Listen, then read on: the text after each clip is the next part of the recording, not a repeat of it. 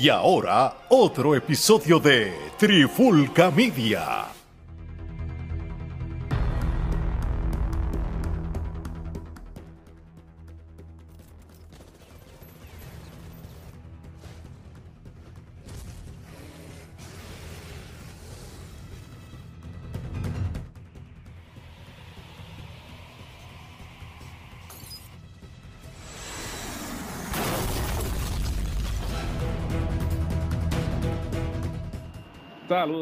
Bienvenidos a otra edición de Charlando de Cine TV. Les habla Gerardo Rodríguez y me acompaña otro de los miembros de la Tripul, de Tripulca Media, el hombre que habla con la tableta, Omar Omi Vázquez. ¿Qué es la que hay? Todo bien, Gerardo, aquí ya tú sabes, loco por hablar de la otra pasión que nos encanta, hablar de estas series, de estas películas, estas cosas que atrapan y nos cautivan y, nos gusta para pasar el tiempo, aparte de los deportes y la lucha libre, pues sabes que siempre estamos, esto es el otro tema que hablamos mucho en los chats, ¿viste esta serie? ¿Viste esta película? No, definitivo, definitivo. Esto es algo que obviamente desde que expandimos eh, la plataforma, pues este, una de las cosas que más este, nos ha llamado la atención es precisamente todo lo que es el cine y TV y este, en este caso pues las plataformas de streaming. Y es que en el día de hoy vamos a estar hablando de una serie que eh, debutó en la plataforma de streaming eh, Apple Plus. Eh, Apple quizás a diferencia de las otras plataformas, ¿no? Que pues este, tienen más quizás atención de los medios, ya sea Netflix, Disney Plus, Hulu, Amazon y otras pues Apple eh, es una plataforma que quizás no está haciendo el ruido que estas otras plataformas, pero eh, se ha encargado de ser selectiva eh, con el contenido que producen. Contenido que, que producen. Entonces, ciertamente, al punto de que es la primera plataforma de streaming que este, gana el Oscar a Mejor Película, la película Coda este, eh, fue la que ganó el Oscar a Mejor Película, algo que no ha logrado ni siquiera Netflix, que obviamente ha tratado de hacerlo con muchas películas que han debutado en la plataforma, pero eh, básicamente Apple fue la primera plataforma de streaming que entonces logra que una de sus producciones gane el Oscar a Mejor Película. Eh, eh, usted opine lo que opine sobre los Oscars, pues los Oscars siguen siendo este, prestigiosos en la industria y pues esto es un logro definitivamente importante para la plataforma. Entonces, eh, de la serie a la que me refiero es a Blackbird. Blackbird, este, esta serie es una eh, miniserie, una serie limitada, como le llaman ahora, eh, cuenta con seis episodios y es basado en la novela In with the Devil, A Fallen Hero, A Serial Killer and Dangerous Bargain for Redemption, eh, escrita por James King y Hillel Levin. Este, eh, esta, a, pesar de que este, esto es una novela, este, eh, sí es basada en hechos reales, eh, los personajes sí existieron. Sí, la novela a su vez estaba basada en, hechos reales. Claro, la novela a su vez este, eh, este, está basada en hechos reales y, definitivamente pues es, es, una serie que llama la atención, ¿no? quizás a lo mejor se perdió eh, entre la multitud, porque pues es un tema que quizás ya pues se ha tocado anteriormente, tiene que ver con un asesino en series, obviamente la ley del día ahora son producciones que hablan de asesinos en series y todo. ahora están chorretas las series de asesinos en series. Ahora están al choreto y pues obviamente pues a lo mejor se perdió. Sin embargo, de todo lo que ha salido en términos de eh, asesinos en serie, historias reales de crímenes y todo eso, yo creo que es una de las más efectivas y, más llevaderas en términos de que pues de principio a fin mantiene al espectador este pendiente, como esperando. En suspenso, toda, toda la serie. En suspenso definitivo. Y claro, este, esta serie pues eh, desarrollada por Dennis uh, a, Lee Hain, que básicamente es una persona pues que es conocida en la industria eh, porque muchos de, sus de sus libros este, han sido adaptados, este, como por ejemplo Mystic River, ganadora del Oscar, eh, dirigida por Clint Eastwood, eh, Shutter Island, que eh, fue dirigida por Martin Scorsese y, este, protagonizada por DiCaprio, Don Baby Gone, Live by Night, eh, entre otras, además de que Lee Hain pues también tiene experiencia este, siendo guionista de, series, este, él fue guionista de posiblemente una de las mejores series en la historia de las series, para mí, junto con Breaking Bad, Los Sopranos, eh, The Wire probablemente en la top de, de todos los tiempos. Sí, eh, tiene experiencia previa este, trabajando en lo que es la este, libretos de televisión y todo eso y por lo tanto pues este quizás a diferencia de otras series que han debutado pues esta serie pues es más exacta, específica, más clara en lo que quiere lograr. Entonces te pregunto a ti Omar, este, eh, ¿cómo llegaste a la serie? ¿Qué te pareció eh, eh, los, personajes? Pues mira, lo primero, llego a la serie porque un compañero de trabajo que siempre nos pasamos hablando de serie, saludos a José Lee, este, viene y me dice, mano, tienes que ver esta serie, es de Apple, este, y está brutal, trata de un asesino en serie, pero es que este tipo es un psicópata, y no te voy a decir más nada, pero tienes que verla.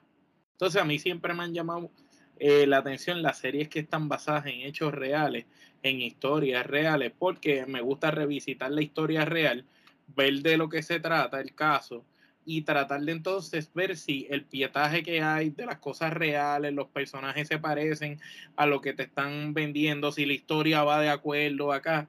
Y desde que empezaron a salir esa serie, como la de Pablo Escobar, El Patrón del Mal, que tú puedes corroborar ciertos datos históricos y ver, ok, este, la serie va parecida a la vida real, o la serie cambió total por donde se supone que fuera. Y me gusta mucho ese tipo de series, cuando son de crímenes más todavía. Y pues rápido me interesé por ver la serie. Este, para mi sorpresa, cuando la empiezo a ver, uno de los actores es uno que en Cobra Kai, que es bien cómico, y yo digo, por Walter, yo digo, diatre, este tipo aquí. Pero cuando veo el tipo de papel que hace aquí, que es totalmente opuesto a lo que lo estamos acostumbrados a ver en otras series como comedia, yo digo, wow, el tipo se ganó mis respetos como actor porque aquí hizo un drama con suspenso, vendió bien este, los momentos y te hizo creer el personaje. Eh, sin embargo, el, coprotagonista que hace el otro papel, o el protagonista, mejor dicho, le quedó brutal el papel porque te hace vender como una persona de verdad en sus zapatos cuando empieza a ver lo escalofriante que el otro puede ser con los relatos y el otro cómo lo vive y te enseña lo que es el estrés postraumático. El tipo de su celda temblando, con miedo, eh, llorando y el otro le decía, ¿por qué te pasa? ¿Estás bien? ¿Cómo que estoy bien, loco? Me acabaste de decir lo que tú hacías con esas muchachas que eran apenas unas niñas y tú, yo voy a estar bien, ¿me entiendes? Para el que no sepa de qué se trata la historia, pues este asesino en serie, pues cogía a muchachas jóvenes, jovencitas y las mataba. Este, porque pues él tenía dificultad para acercarse al sexo femenino y pues como las niñas menores de edad eran niñas, pues caían ante ¿verdad? Ante los comentarios de él, prácticamente, porque venía y se hacía el amigo de ellas y qué sé yo, y así de esto. Pero el tipo es escalofriante cuando está narrando las cosas y ciertamente la serie es fuerte, pero es una pieza de arte completa, de, principio a fin. Al principio es un poco lenta, un poco latosa en lo que van encajando los personajes, pero cuando llegas a verla te das cuenta que hay otros personajes eh, históricos este, gigantes de también está preso, que era un mafioso, que, también era popular de los tiempos de antes también, tú sabes, este, que sale en la serie. Este, y hay, hay muchos actores interesantes, los actores son buenos, guardias, la corrupción. Entonces te muestra la corrupción existente en los sistemas penales, te muestra los acuerdos que hacen con criminales porque pues el protagonista es un criminal, tampoco es que es un santo, entonces te muestra los acuerdos que hacen con criminales para llegar a otros criminales. Entonces te demuestran prácticamente eh, la mente, podemos decir, descompuesta de este ser humano y de las cosas que era capaz de hacer este, el asesino en serie. Pues, está brutal la, la serie. Para mí, la escena más, más fuerte es la que él están en, en el Londres de la cárcel y el otro viene y está viendo el mapa donde el otro le dice, tú ves estos pajaritos, cada pajarito esto simboliza una muchacha. Y entonces ahí le empieza a narrar la primera que mató. Entonces le dice, pues tú sabes, yo le hice como un torniquete y seguía dándole vueltas y vueltas y vueltas hasta que se quedó sin respirar, pero la manera en cómo él lo relata, como su voz se agudiza y cambia hasta el punto que él dice, ah, no podía respirar, ya ahí, tú sabes, tú entras en shock, tú dices, vete para el carajo, tú, tú quieres matar al tipo. No, definitivo, el elenco de verdad que este como dicen, como dicen en Puerto Rico se la comió, ¿no? Este lo que es Taron Egerton, que es el protagonista, ¿no? El personaje principal, este y, y Paul Walter Hauser, que básicamente es el que hace de Mantarraya en Cobra Kai. Este, ¿Qué diferencia de los papeles, ah? de Mantarraya acá? Sí, este, me sorprendió mucho, ¿no? Porque como tú bien dijiste, pues nosotros solamente lo habíamos visto este, en Cobra Kai y en Cobra Kai pues él hace... Y en otras películas ha sido extra de comedia. Él siempre ha sido... o sea, siempre ha sido cosas eh, así de comedia y que pues eh, ahí tú ves realmente eh, la habilidad que tiene, que, que puede ir de, de 0 a 100 en términos de que pues él está acostumbrado y quizás lo estaban encasillando ya a actor de comedia y este, papel lo ayuda a una cosa increíble. Y este papel lo ayuda porque demuestra que el tipo pues no es, no es simplemente un pony de un truco, o sea, el tipo tiene más diversidad, eh, es más amplio en lo que concierne a él como actor. Este, y me recuerda mucho a, lo que le pasó a este a Jonah Hill, que Jonah Hill pues empezó, y, y realmente son iguales y todo. Sí, sí, parecen familia. Entonces, sí, Jonah Hill obviamente sabemos que empezó en comedia, super bad, este, y las, en las películas de Yorapato, y después pues fue como que yéndose como por una línea más seria con este Wolf of Wall Street y este Moneyball y otros papeles. Lo que pasa es que, a, Jonah cuando empezó, tú lo compraste por comedia, porque también todos los papeles que hizo fueron comedia, todos, todos. no había uno que fuera serio. Todos eran desde yo. La, es más, la primera vez que yo lo vi actuar fue en una película que se llama Accepted, que es una muy buena película. pero es una de esas películas, como le dicen, de, de casa, para tu ver un día con, con, la familia, pero graciosa. Y, y, está muy buena. Esa fue la primera vez que yo lo vi actuar. Y de esa película en adelante, todo lo que veía de él era comedia, comedia, comedia. De momento, años después, yo diría ya adulto el tipo, ahí es que cambió su, su, su rol. No, sí, y obviamente pues él empezó como que a tratar de obtener papeles que, que no fueran comedia para no, para no encasillarse y pues obviamente lo ha logrado, ¿no? Porque pues ahora Jonah Hill pues no solamente se conoce como comediante, sino que inclusive ha estado nominado para este papeles este serios, ¿no? Que no son comedia. Yo creo que este chamaco, eh, Paul Walter Hauser, obviamente ahora pues lo más que está saliendo es en Cobra Kai, pero con esta serie de Blackbird yo creo que este la participación de él, la interpretación de él, le va a abrir muchas puertas en próximos proyectos y realmente me gustaría ver este, qué otras cosas él podría hacer, ¿no? Si, si podría salir en un drama, este, o sabe que, o, o, ver, o ver, porque realmente este me sorprendió mucho, ¿verdad? Y, y es sorprendente porque estamos hablando de que él no está aquí con este Pancho Caraqueso ni Quito Caracorta en términos de la calidad de actores que había. No, eh, todos eran buenos tenía un Rey Liotta, que desafortunadamente esta fue su último papel. última película. Antes de fallecer, este, obviamente Rey Liotta, ¿quién no conoce a Rey Liotta, no? Este, posiblemente de los mejores papeles del Goodfellas, ¿no? Este, bueno, de los mejores, obligado. Eh, este, también este Greg Kinnear, que este, hace tiempo que no lo veía, me sorprendió verlo también, este, Sí, de policía aquí. De, tremendo, La misma muchacha era muy buena actriz. La, la, el nombre de ella es como que bien raro, es Epidemo Afi, algo así. Sí, este, exacto, que es como ella, pues, sí, este, tremenda interpretación de ella también y este, la de la de Taron Egerton, como dije, muy buena. Esa escena que tú describiste de cuando este a él le cambia el, el semblante. Él le cambia el semblante, pero tiene que también a la misma vez disimular porque no quiere mostrarle vulnerabilidad al otro para que el otro no. Y, eso se ve tan real porque de verdad tú ves al tipo y tú dices, realmente el tipo está pasando por lo que yo pasaría si estuviera en sus zapatos. Porque tú, una cosa tú te, tú te pones en la posición de él porque realmente eh, es como que la manera, físicamente como él actúa, eh, como él reacciona ante lo que este le está relatando, o sea, es impresionante, ¿no? Y también demuestra también la diversidad y este cuán amplio, porque Egerton también, este, aunque ya Egerton en la película que, en la que él interpretó a Elton John demostró que sí tiene la capacidad, porque él pues se había destacado por las películas estas de Kingsman y pues no había hecho nada más así excepto por la película de la vida del Toñón, que eh, recomendada, su actuación es muy buena.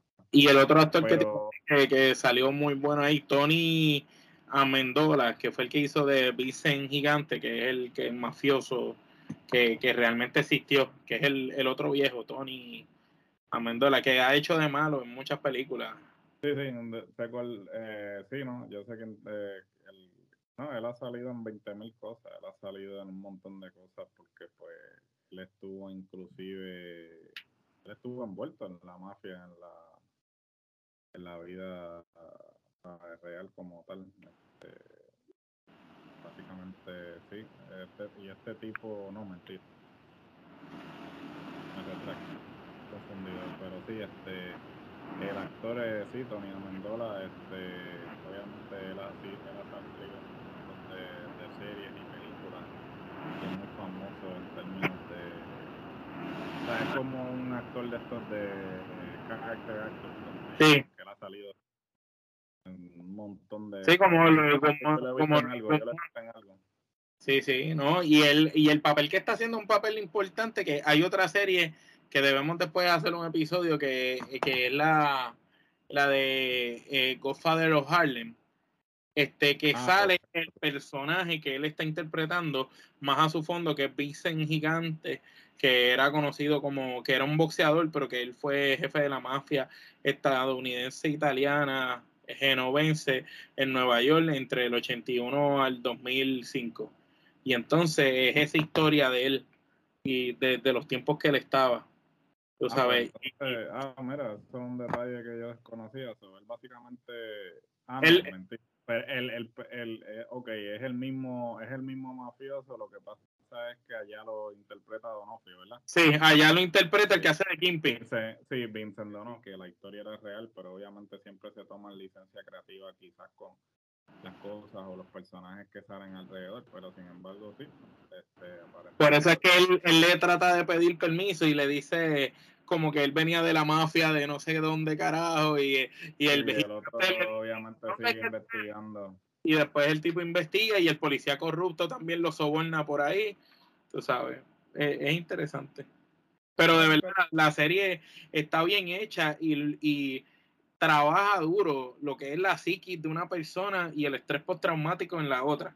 Entonces es como tú ver una persona totalmente desequilibrada, como el otro tiene que autocomponerse para sobrepasar situaciones como por ejemplo cuando está en el hoyo y él mismo se corta, que esa es otra escena súper fuerte, que él se corta para poder hacer el mapa prácticamente en sangre, ¿me entiendes? Y cuando sale, que sale del hoyo y le dice, dame un bolígrafo, un bolígrafo, un bolígrafo, y, pero ¿por qué tú, tú estás bien? Que cierto, olvídate si estoy bien, da un bolígrafo desesperado para que no se le olvidara los puntos de donde estaban los, los cuerpos y, y, el, y el cambio en términos de actitud que él hace, ¿no? Porque pues, obviamente él es un tipo bien eh, altanero, este, eh, fanfarrón, ¿no? Se creía que pues él se la sabía toda y entonces como la experiencia en la cárcel y la experiencia interactuando con... Lo, lo llevó a su sitio. Sí, lo hacen cambiar drásticamente en cuanto a su actitud, ¿no? Y, es interesante. Y Rey Liotta, que hizo de su papá, este, llevó el personaje también a otro nivel porque era ya una persona que tenía problemas, ya, tú sabes. Claro, sí, ¿no? Y, y tremenda interpretación de Rey Liotta, este, definitivamente. Se fue, se fue con las botas bien puestas. Claro, es una gran pérdida, ¿no? Este, Lillota, no importa cuánto tiempo tuviese en una película o una serie, eh, siempre daba. Te ibas a acordar de, te ibas a acordar de su labor. Definitivamente en esta producción también, pues, no fue, no fue menos, al contrario, este, trajo, trajo todo. Este, y definitivamente, este, esta es una de, de muchas series que Apple este, está produciendo que eh, son muy buenas. Este, obviamente eh, el éxito de Terlazo, hay que mencionarlo, Terlazo pues ha sido una de las series más exitosas de la plataforma, básicamente arrasando con Emmy y todo. Hay que darle la oportunidad porque quizás la gente se concentra en Disney, se concentra en Hulu, se concentra en Netflix, ahora como está Paramount también, entonces la gente quizás no da oportunidad porque todo es HBO, entonces también hay que salir de la burbuja y ver qué ofrecen las demás plataformas. Es como yo digo, tú sabes, hay veces que Netflix tiene buenas temporadas que te tiran buenas, buenas series, hay veces que lo que están tirando es una porquería pues ahí es cuando tú verificas qué es lo que están tirando las otras series y te vas poniendo al corriente. Porque pocas veces, vamos a ser honestos, tú y yo que consumimos muchas series, pocas veces todas las plataformas te ofrecen algo brutal hay, tú sabes, hay momentos que son para aquí, momentos para. Tú sabes, cuando salió Cobra Kai, los cañones eran de Netflix. Ahora Netflix tiró esa de, de Hammer, muy buena. Hay un par de series que están interesantes, chévere. Pero ya después de eso, ahora la cosa brinca para Disney, porque Disney también está haciendo buenas cosas, buenas series, buenas películas.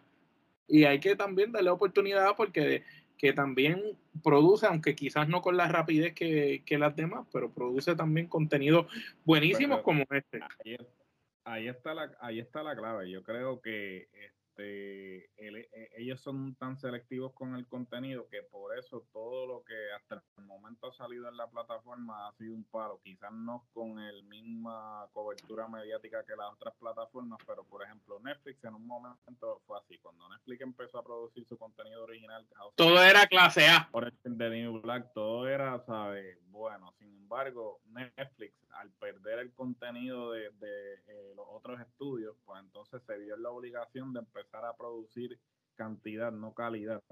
Entonces, de cada 100 contenidos, quizás uno o dos realmente son de calidad y el otro es simplemente porque tienen que mantener a la gente este, envuelta, porque es como que la gente ya este, los fines de semana lo que está esperando es que va a salir en Netflix, la gente ya no va al cine, ya no va entonces, obviamente tienen a Disney respirándole en la nuca, porque Disney obviamente tiene todas estas propiedades conocidas y entonces ellos pueden seguir tirando. Entonces, realmente Netflix se ha quedado atrás en términos de contenido porque ellos no tienen algo. Netflix está viviendo el contenido independiente porque ellos compran mucho contenido a, Europa, a España, a, Colombia, a Caracol.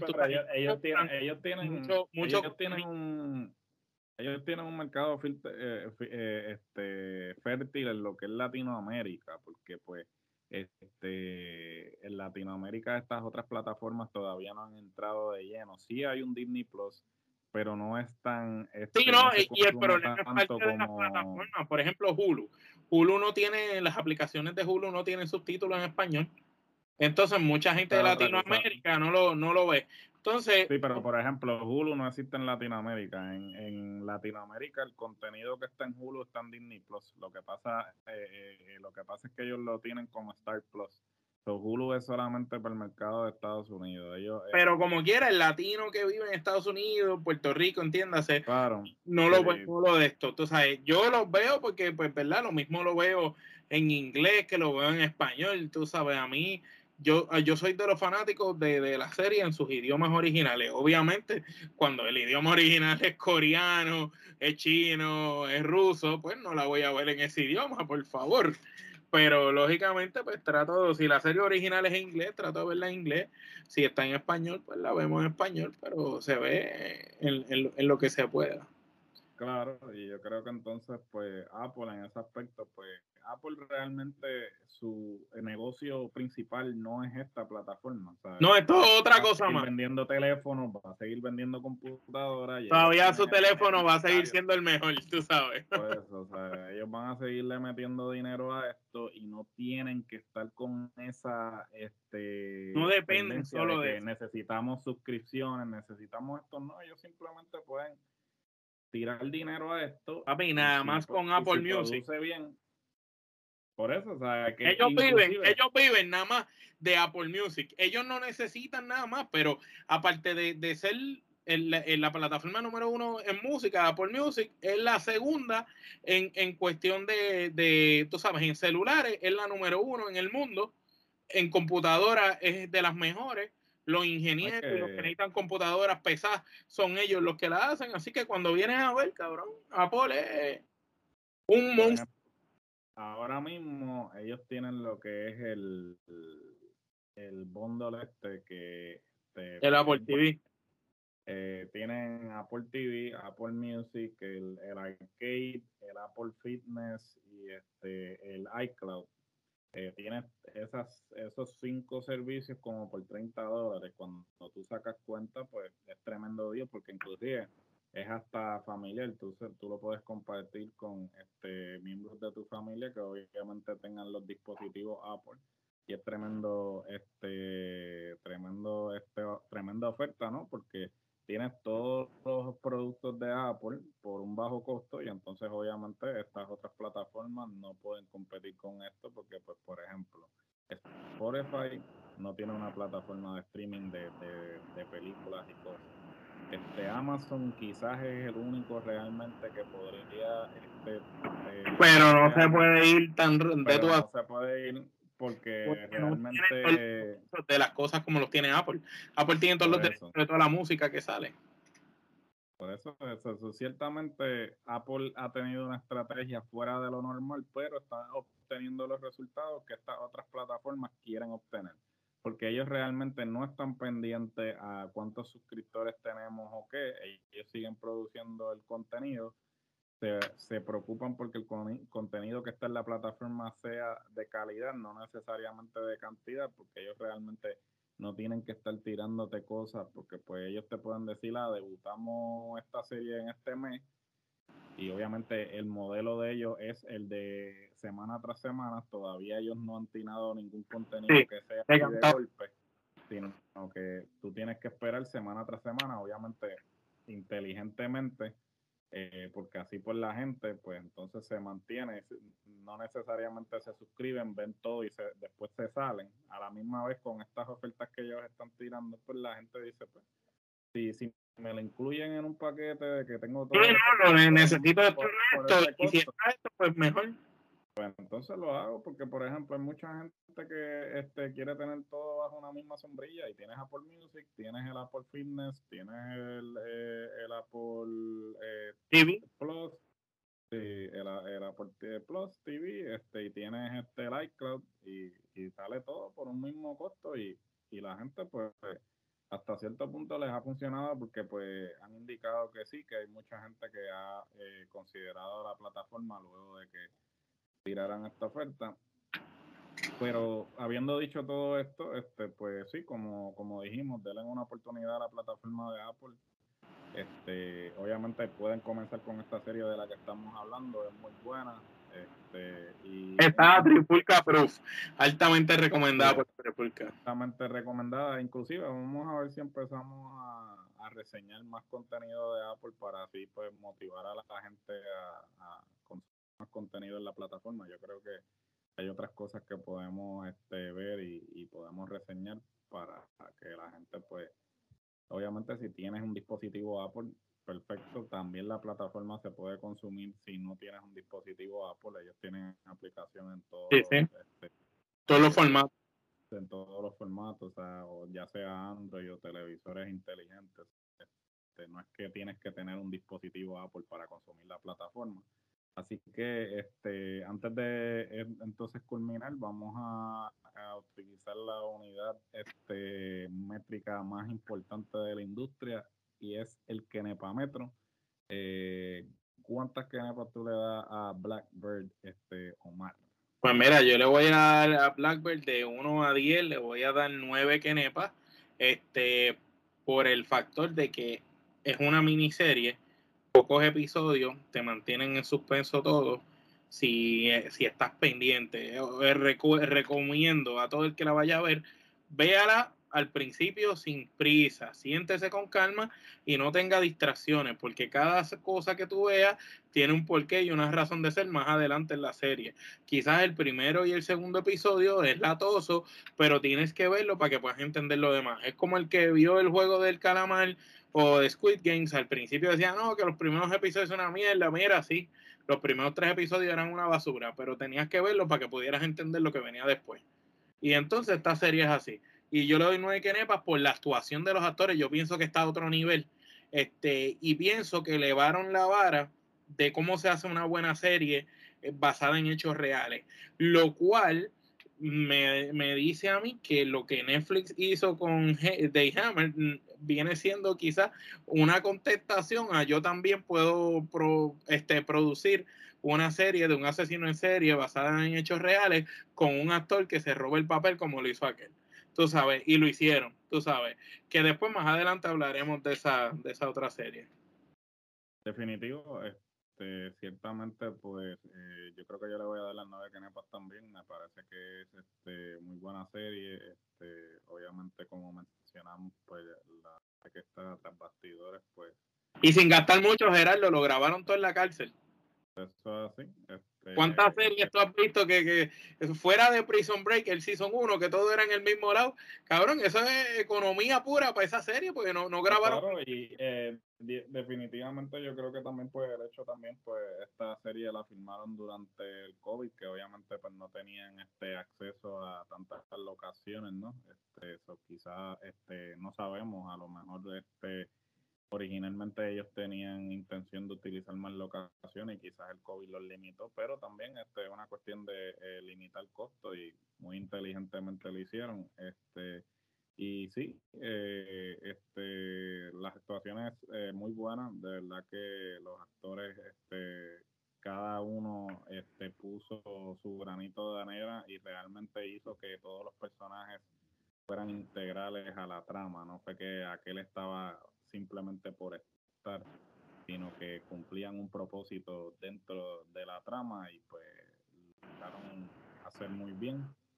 Entonces, pues, este, antes de culminar eh, con este episodio, este, quiero este, culminar este episodio sin antes este, recordarle que nos pueden escuchar en todas las plataformas de audio actualmente disponibles. Este, como siempre les digo, si usted eh, tiene una plataforma de su preferencia y no estamos en ella, eh, puede escribir por el eh, DM. Mucho gusto hacemos los trámites, pero y como me puede corregir, este estamos en todas. No hay una plataforma de audio en la que nosotros no estemos disponibles. si este, sale mañana, mañana mismo aplicamos. Si sale mañana mismo, solicitamos y Facebook, desde que tiró que, tenía podcast, desde que era beta, antes de que fuera parte de, Facebook como una opción, ya nosotros estamos ahí sometiendo todos todos los podcasts.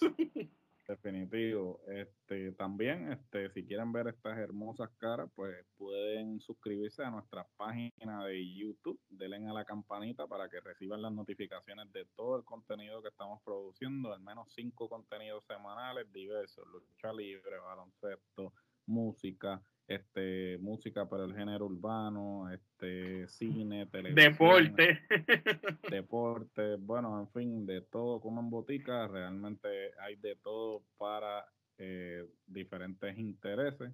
La mercancía, este, pueden conseguir gorras, camisas, eh, regreso a la escuela, pueden conseguir mochilas, este, en fin. Mascarillas para el COVID. Eh, mascarillas para el COVID, todo lo que usted piense nosotros lo tenemos, lo tenemos con los diferentes conceptos de los diferentes programas. O, este, si a usted le gusta la pandemia urbana, hay mercancía de la pandemia. Si le gusta charlando de cine, hay mercancía de charlando de cine.